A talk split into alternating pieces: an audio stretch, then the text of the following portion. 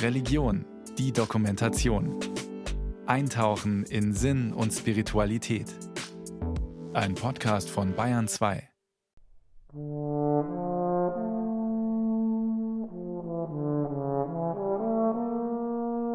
Fürchte dich nicht, Maria, denn du hast bei Gott Gnade gefunden. Siehe, du wirst schwanger werden. Wenn man schwanger war, man bringt ein neues Wesen auf die Welt. Ja, es ist ja sozusagen genau das, was Maria erlebt hat. Und man fühlt sich zu Weihnachten ihr sehr nah. Wenn man an Maria denkt und weiß, dass man schwanger ist und so einen wertvollen Menschen in sich trägt, auch ist natürlich die größte Form der Dankbarkeit an, an Gott. Das ist für mich die größte Verbindung.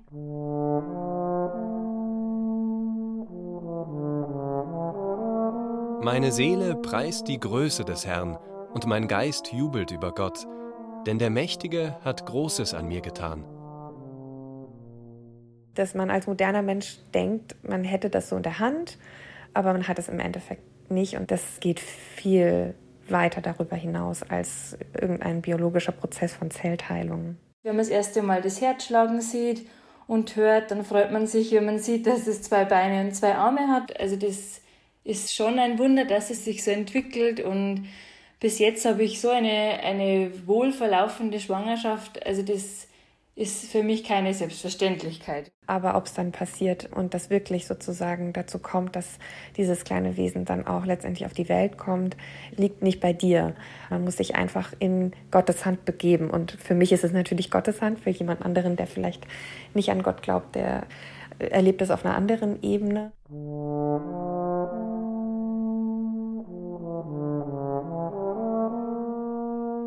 Da erfüllten sich die Tage, dass sie gebären sollte, und sie gebar ihren Sohn. Maria hat auf Gott vertraut. Sie hat die Botschaft des Engels angenommen, der ihr laut biblischen Schriften verkündet hat, dass sie einen Sohn empfangen wird. Jesus von Nazareth, mit dem nach christlichem Glauben Gott selbst Mensch geworden ist. Margarita Bucciaroni-Tellenbach und Christina Anwender wachsen in diesem Glauben auf der in der heiligen Familie von Maria, Josef und dem neugeborenen Jesus einen ganz leiblichen Anfang in der Krippe in Bethlehem genommen hat. Weihnachten, sagt die 28-jährige Christina Anwender aus Passau, sieht sie in diesem Jahr aber mit anderen Augen. Weil wir das erste Weihnachten als Familie erleben werden. Und Familie ist ja doch erst, finde ich, so richtig angekommen, wenn man dann auch ein Kind hat und zu dritt ist. Und ich bin verheiratet bin mit meinem Mann schon seit über zehn Jahren ein Paar. Und was die Religion betrifft, bin ich schon sehr religiös erzogen worden und auch durch den Beruf als Erzieherin in meinen katholischen Einrichtungen gearbeitet. Ihre Tochter Sophia, die im Oktober zur Welt gekommen ist, war ein Wunschkind. Genauso wie auch bei Margarita Bucciaroni-Tellenbach, die nach dem Studium in München zurück zu ihrer Familie nach Sachsen gezogen ist. Selbst in einer katholischen Familie aufgewachsen, wächst in ihr sehr schnell der Wunsch nach einer eigenen Familie, nachdem sie in Italien den Partner fürs Leben gefunden hat. Ich bin gläubige Katholikin. Mein Mann und ich, wir haben in Italien auch kirchlich geheiratet, eine sehr traditionelle Hochzeit. Und ja, es gibt natürlich irgendwie nie den richtigen Zeitpunkt, schwanger zu werden. Gerade als Frau Anfang 30 ja, das ist immer schwierig, einen Moment abzupassen, wo es auch nicht interferiert, natürlich mit den Berufswünschen und Karrierevorstellungen. Aber wir waren zu dem Zeitpunkt schon einige Jahre verheiratet und dann wuchs auf beiden Seiten der Wunsch. Da sie beide gläubig sind, hat es die beiden jungen Mütter rückblickend auch nicht überrascht, dass sie die neun Monate ihrer Schwangerschaft bis hin zur Geburt auch als spirituelle Zeit erlebt haben. Wenn man das von Anfang an so hautnah miterlebt, ist das schon ein großes Wunder einfach, was da passiert wie das funktioniert, dass aus der Liebe von zwei Menschen wieder ein neuer Mensch entsteht. Dann wird ihm eigentlich bewusst, was das für ein Wunder ist und für ein Geschenk, dass das überhaupt alles so zustande kommt. Und das ist so das, was ich mit der Schwangerschaft und Religiosität verbinden würde. Die Dankbarkeit vor allem und dass alles sehr gut läuft. Und manchmal braucht eine große Dankbarkeit auch jemanden, an dem man es richten kann. Und in dem Fall ist es Gott, an dem die Dankbarkeit geht. Margarita Bucciaroni-Tellenbach erlebt die Zeit, in der sie ihre Tochter Matilda Gabriella in sich trägt, als eine so existenzielle Phase, dass in besonderer Weise der Himmel über ihr aufbricht. Weil man einfach mit einer ganz neuen Realität konfrontiert ist. Man denkt in anderen Kategorien, man bringt ein neues Wesen auf die Welt und ja, kennt es auch gar nicht erst und sozusagen dieser Akt der Schöpfung überhaupt, dass man in sich was trägt, was neu entsteht und was einfach ein Wunder an sich ist. Und das arbeitet auf einer Ebene, die man natürlich irgendwie auch theologisch begleitet wissen möchte. Doch die werdende Mutter geht ohne spirituelle Begleitung seitens ihrer Kirche durch die Schwangerschaft. In der Corona-Zeit schränkt sie ihre Kontakte zwar grundsätzlich ein, um ihr ungeborenes Kind und sich zu schützen. Für ihr besonderes spirituelles Bedürfnis in der Schwangerschaft hätte sie aber wohl eine Ausnahme gemacht wenn ich das irgendwo gelesen hätte, dass die Kirche speziell für Schwangere Angebote hat. Und es wäre angeboten worden in der Gemeinde, im Bistum, wie auch immer, äh, online, dann hätte ich das definitiv gerne in Anspruch genommen. Einfach um sich nochmal zu vergewissern, dass man in der Situation nicht alleine ist, dass man aufgehoben ist, auch von der Kirche und nicht dieses spirituelle Erlebnis ähm, sozusagen im alleinigen Gebet auf das Zuhause beschränkt ist. Ähm, und das liegt ja doch nahe, dass eine Kirche, die ja die Ehe sehr befürwortet, Kinder sehr befürwortet und dieser Akt der Schöpfung im Grunde auch inmitten ihres Glaubens steht, nochmal extra Angebote im Programm hat.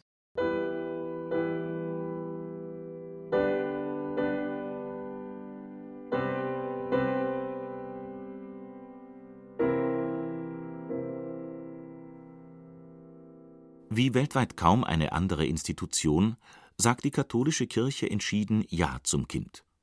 Eine Position, die das Lehramt vom biblischen Schöpfungsauftrag der Genesis hergewinnt: Seid fruchtbar und mehret euch. Entsprechend heißt es im Katechismus der katholischen Kirche: In der Zeugung und Erziehung von Kindern spiegelt sich das Schöpfungswerk des Vaters wider Kirchenrechtlich ist das Ja zum Kind schließlich im schärfsten Teil der kirchlichen Gesetzesbücher formuliert, dem Strafrecht. Und das belegt Katholikinnen auch mit der härtesten Sanktion der katholischen Kirche, wenn sie zu ihrer Schwangerschaft eben nicht Ja, sondern Nein sagen und eine Abtreibung vornehmen lassen. Dann erfolgt normalerweise die Exkommunikation, also der Ausschluss aus der kirchlichen Gemeinschaft wobei Papst Franziskus Priestern erlaubt hat, Frauen zu vergeben, wenn sie eine Abtreibung beichten, auch wenn diese, auch seiner Aussage nach, eine schwere Sünde ist. Aus dieser Haltung heraus hatte Papst Johannes Paul II. den deutschen Bischöfen auch verboten, dass ihre diözesanen Anlaufstellen für Schwangere den sogenannten Beratungsschein ausstellen. Den brauchen Frauen bis zur 14. Schwangerschaftswoche, um in Deutschland straffrei abtreiben zu können das provozierte den bislang wohl größten Konflikt der deutschen Bischöfe mit Rom. Nach langem Hin und Her endete er kurz vor der Jahrtausendwende mit dem Ausstieg der katholischen Kirche in Deutschland aus der staatlich geregelten Schwangerenkonfliktberatung. Den Beratungsschein gibt es von der Kirche also nicht mehr. Trotzdem berät sie Frauen weiterhin, wenn sie mit ihrer Schwangerschaft hadern. Nach wie vor hat jedes Bistum eigene Anlaufstellen für Schwangere die bayerischen Diözesen haben sogar bischöfliche Hilfsfonds aufgelegt.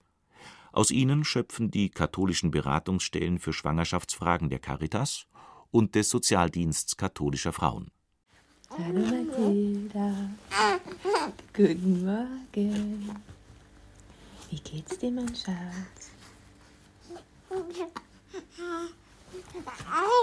Ja.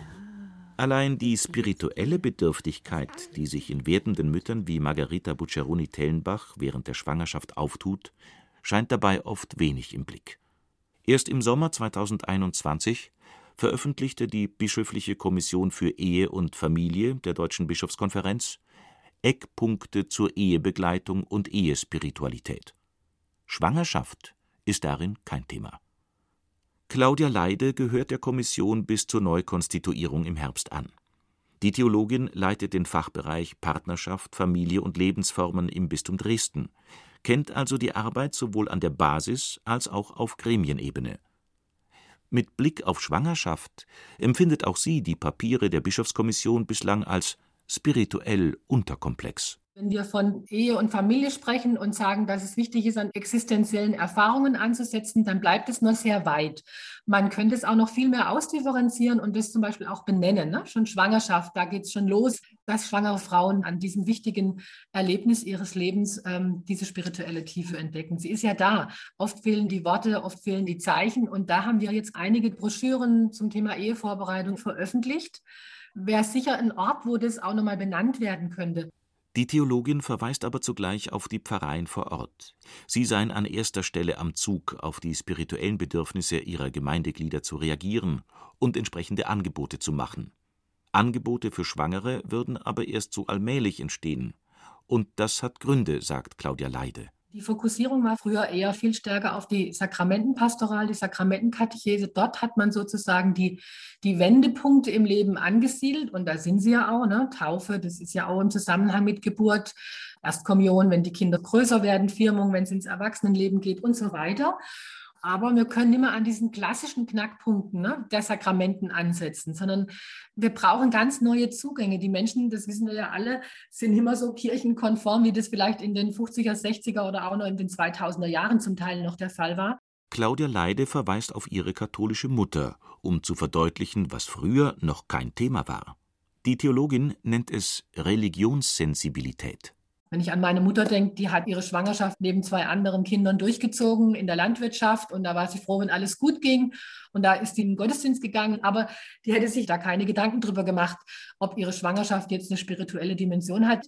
Da spüren wir einfach, dass eine Sensibilität gewachsen ist und zunehmend mehr wächst, diese ganz natürlichen Lebensprozesse, ob sie zum Beginn des Lebens oder am Ende des Lebens sind, nochmal in einer ganz neuen Perspektive zu sehen. Wir sprechen von Religionssensibilität, wo wir spüren, dass in den existenziellen Erfahrungen, die wir als Menschen machen, immer wie so eine Tür da ist, die sich öffnen kann auf ein Meer hin, Transzendenz hin, auf was spirituell Religiöses hin. Und gerade in der Schwangerschaft liegt es unglaublich nahe.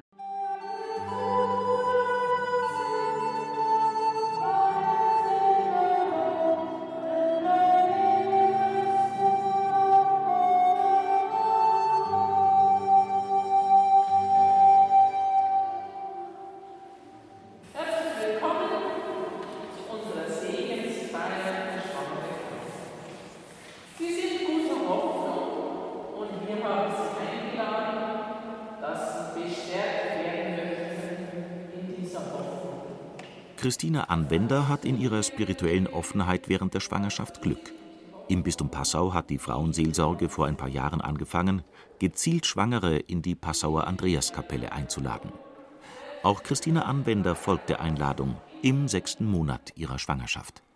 Es ist schon was ganz Besonderes, weil da hatte ich das erste Mal das Gefühl, dass auch das, das Kind schon so den Stellenwert einfach hat in der Kirche.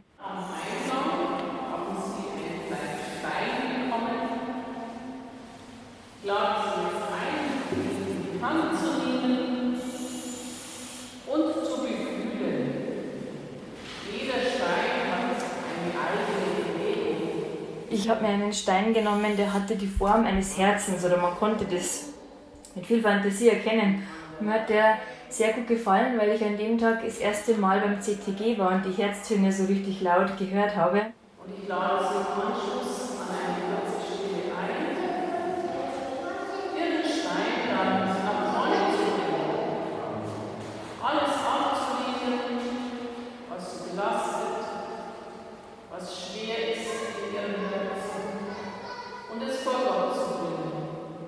Hätte ich den gern behalten, so als Erinnerung an die Segnungsfeier.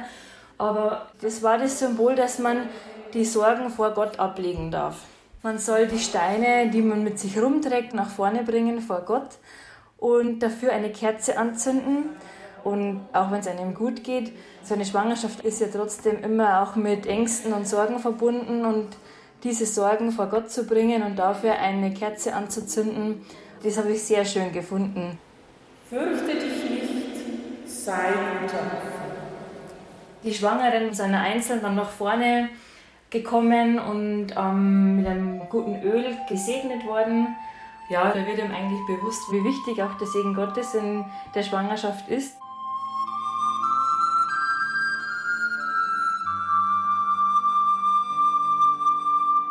Für Christina Anwender kam die Segensfeier für Schwangere wie gerufen. Wegen Corona nahmen zuletzt nur wenige Frauen daran teil. Grundsätzlich ist das Angebot aber beliebt, sagt Hildegard Weileder-Wurm. Die Leiterin der Frauenseelsorge im Bistum Passau knüpfte damit an schon länger existierende Segnungsfeiern für Neugeborene an. Ich habe eine Kollegin, die arbeitet in der Krankenhausseelsorge und die wurde gezielt von den Müttern gefragt, warum gibt es denn nichts vorher, schon bevor das Kind geboren wird? Also da könnten wir einen Segen gut gebrauchen, haben die Frauen gesagt, weil die Frauen ja heute eine hochtechnisierte Medizin erleben. Und da haben eben einige Frauen gesagt, diese andere Seite, also das Leben, das in mir wächst, als Wunder wahrzunehmen, also dass sich tatsächlich der Himmel ein Stück öffnet, das kommt wenig vor. Für die Theologin ein Manko. Ihrer Meinung nach keine Überraschung in der katholischen Kirche, denn Schwangerschaft und Geburt erleben schließlich an erster Stelle Frauen. Aber die Kirche ist zunächst einmal eine Männerkirche, beziehungsweise eine von Männern geleitete Kirche. Und zölibatär lebende Männer, die auch nicht unmittelbar in einer Familie leben, die kämen nicht auf die Idee, das Thema Schwangerschaft, äh, Geburt irgendwie in den Vordergrund zu rücken. Und natürlich spielt auch die äh, Sexualmoral der Kirche mit herein, weil Schwangerschaft und Geburt hat natürlich auch mit Sexualität zu tun. Und das könnte natürlich auch zu tun haben, dass man dieses Thema gar nicht benennt. Auf Anfrage teilt die Deutsche Bischofskonferenz hingegen mit, die katholische Kirche betrachtet Rat, Hilfe und Seelsorge für schwangere Frauen, insbesondere für die, die sich aufgrund ihrer Schwangerschaft in einer Notlage oder in einer Konfliktsituation befinden, als zentralen Teil ihres diakonischen und pastoralen Dienstes.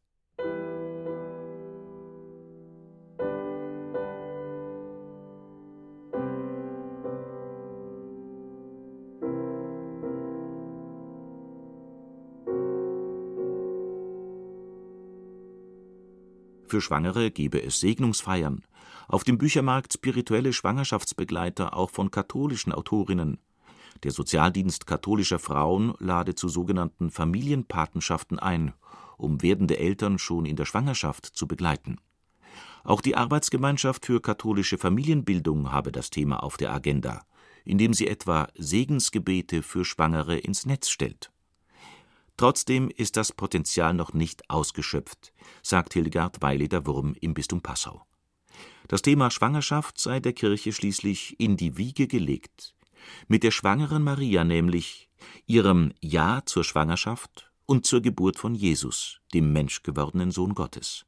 Ich finde ja das wunderbar eigentlich, dass Gott selbst den Weg der Menschen wählt, zur Erde zu kommen. Er wird ja geboren durch Maria. Also diesen Weg, den Menschen haben, auf die Erde zu kommen, den wählt auch Gott.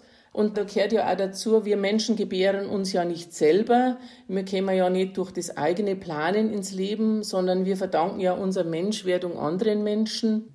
Also dieses Geborensein verbindet uns alle Menschen, aber das Gebären können, das ist immer noch den Frauen vorbehalten. Und so werden die Frauen durch das Zulassen von Schwangerschaft und Geburt eigentlich zu Mitschöpferinnen an Gottes Schöpfung. Das sollte auch für eine viel breitere spirituelle Schwangerschaftspastoral der Kirche nutzbar gemacht werden, findet Hildegard Weileder-Wurm, die selbst Mutter von drei Kindern ist. Man spricht ja nicht umsonst davon, ich bin in anderen Umständen. Frauen wandeln sich vom Frausein zum Muttersein, von der Paarbeziehung zu einer Familie. Innerlich merkt man eine tiefen Dimension wo man das oft gar nicht beschreiben kann. Ich meine, ich habe diese Zeit des Umbruchs als eine ganz eine spirituelle Zeit erlebt. Und da hätte ich mir von der Kirche hier gewünscht, dass ich auch da irgendwie ein bisschen besser begleitet werde.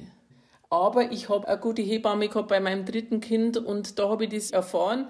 Das sind ja die, die das Leben heben sozusagen. Verbindung Seelsorge und Hebammendienst.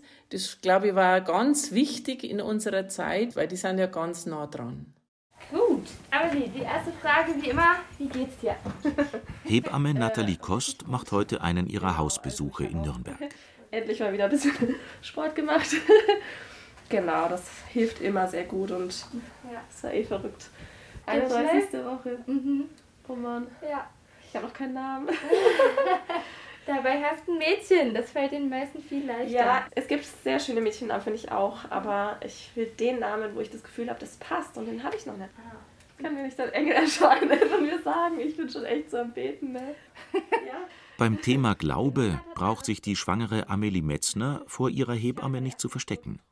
Denn auch für Nathalie Kost spielt ihre Religiosität eine ganz wesentliche Rolle, auch und gerade als Hebamme.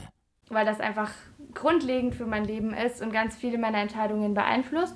Und ich bin ungefähr im Jahr bei 20 bis 30 Geburten dabei und bin wirklich diejenige, die die Babys in Empfang nimmt und ihnen das erste Lächeln schenkt, was Privileg ist. Also da sehe ich mich auch in einer ganz besonderen Rolle, da einfach ja diejenige zu sein, die dieses Wunder bezeugen darf. Und drumherum, wenn ich eine Frau habe mit einer schwierigen Situation und da durch meinen Glauben Ermutigung reinsprechen, das ist, das erlebe ich oft, wie sehr das einen Unterschied macht, anstatt ja einfach nur zu sagen, ist alles okay, wird schon wieder gut werden. Am Montag warst du doch beim Frauenarzt. Genau. Und der Ultraschall, war da irgendwas ähm, Besonderes? Nee, alles gut. Nathalie Kost arbeitet in einer ganz gewöhnlichen Hebammenpraxis. Dort begleitet sie Schwangere grundsätzlich mit dem gleichen Augenmerk wie auch ihre Kolleginnen. Wegen mir musst du da nicht unbedingt für einen Ultraschall bekommen. Ne? Also das ist eins der leichtesten Spiele zu tasten, wie, wie rum das Kind liegt. Nur will Nathalie Kost eben über die medizinisch-physiotherapeutische Geburtsvorbereitung hinausgehen auch wenn Hebammen mit dem Standardprogramm an sich schon genug zu tun haben. Ich will Hebamme auch im Übernatürlichen sein. Also das ist für mich ein Standard, wenn ich zu einer Geburt fahre, also ich begleite ja auch Hausgeburten, dass ich auf dem Weg dahin immer bete. Und ähm, ja, ich habe auch Frauen, die denen biete ich an, hey, darf ich für dich und dein Baby beten? Und dann sagt die Frau, ja, voll gerne. Ähm, hat keine Ahnung, worauf sie sich da jetzt einlässt, aber ist einfach offen. Aber ich, ja, ich zwinge das nicht jemandem auf, der das nicht hören möchte. Bei Amelie Metzner kann von Aufzwingen keine Rede sein. Die 31-Jährige leitet in Nürnberg eine freikirchliche Gemeinde. Schon bei ihrer ersten Schwangerschaft war sie begeistert, als ihr Nathalie Kost empfohlen wurde. Die Hebamme mit dem gewissen Extra in puncto Glaubenssensibilität. Die ganze Schwangerschaft und auch vor allem Geburt, das ist nicht nur ein körperlicher Akt, sondern die sind Geist, Seele und Leib. Und wenn die Seele weiß, oh, ich fühle mich sicher bei der Person, weil die versteht meinen Glauben, ich glaube, dass du dich da entspannen kannst, dass du auch angstfrei bist. Also, und da war mir halt dieses Gottvertrauen so wichtig. Also, dass ich nicht das Gefühl habe, ich muss meinen Glauben zurückhalten. Ne? Sondern wenn ich von Gott erzähle oder von dem, was ich also erlebe oder so, dann versteht Nathalie mich. Also dann muss ich da nicht viel erklären. Und jetzt ist die letzte Phase von Amelie Metzners zweiter Schwangerschaft auch ausgerechnet in die Weihnachtszeit gefallen. Beim Hausbesuch von Hebamme Nathalie Kost leuchtet über den beiden der Weihnachtsstern, mit dem Amelie Metzner ihr Wohnzimmerfenster geschmückt hat. Eigentlich liegt's nahe und trotzdem denken zu wenig Leute drüber nach. Maria hat den Sohn Gottes zur Welt gebracht, aber wenn wir alle Kinder Gottes sind, dann bringen wir auch Kinder Gottes zur Welt und das ist auch zu würdigen und zu feiern. Klar, an Weihnachten geht es um eine Geburt. Entsprechend kann man da die Mamis und ihre Babys feiern. Ja. Aber derjenige, der das Leben schenkt, ist Gott und der hat sich klein gemacht und ist auf die Welt gekommen. Und das ist natürlich aus Hebammensicht ganz spannend zu beobachten, wie ist so ein Neugeborenes. Das kann am Anfang seine Temperatur nicht halten, das muss eingepackt werden wie sonst was, damit es warm bleibt. Das kann nicht alleine gut irgendwie sich versorgen, das muss gewickelt werden, das muss gestillt werden. Also das ist Wahnsinn, wie abhängig Gott sich gemacht hat. Daran fühlt sich Natalie Kost bei jeder Geburt erinnert, die sie begleitet. Ein bisschen ist für sie also das ganze Jahr über Weihnachten.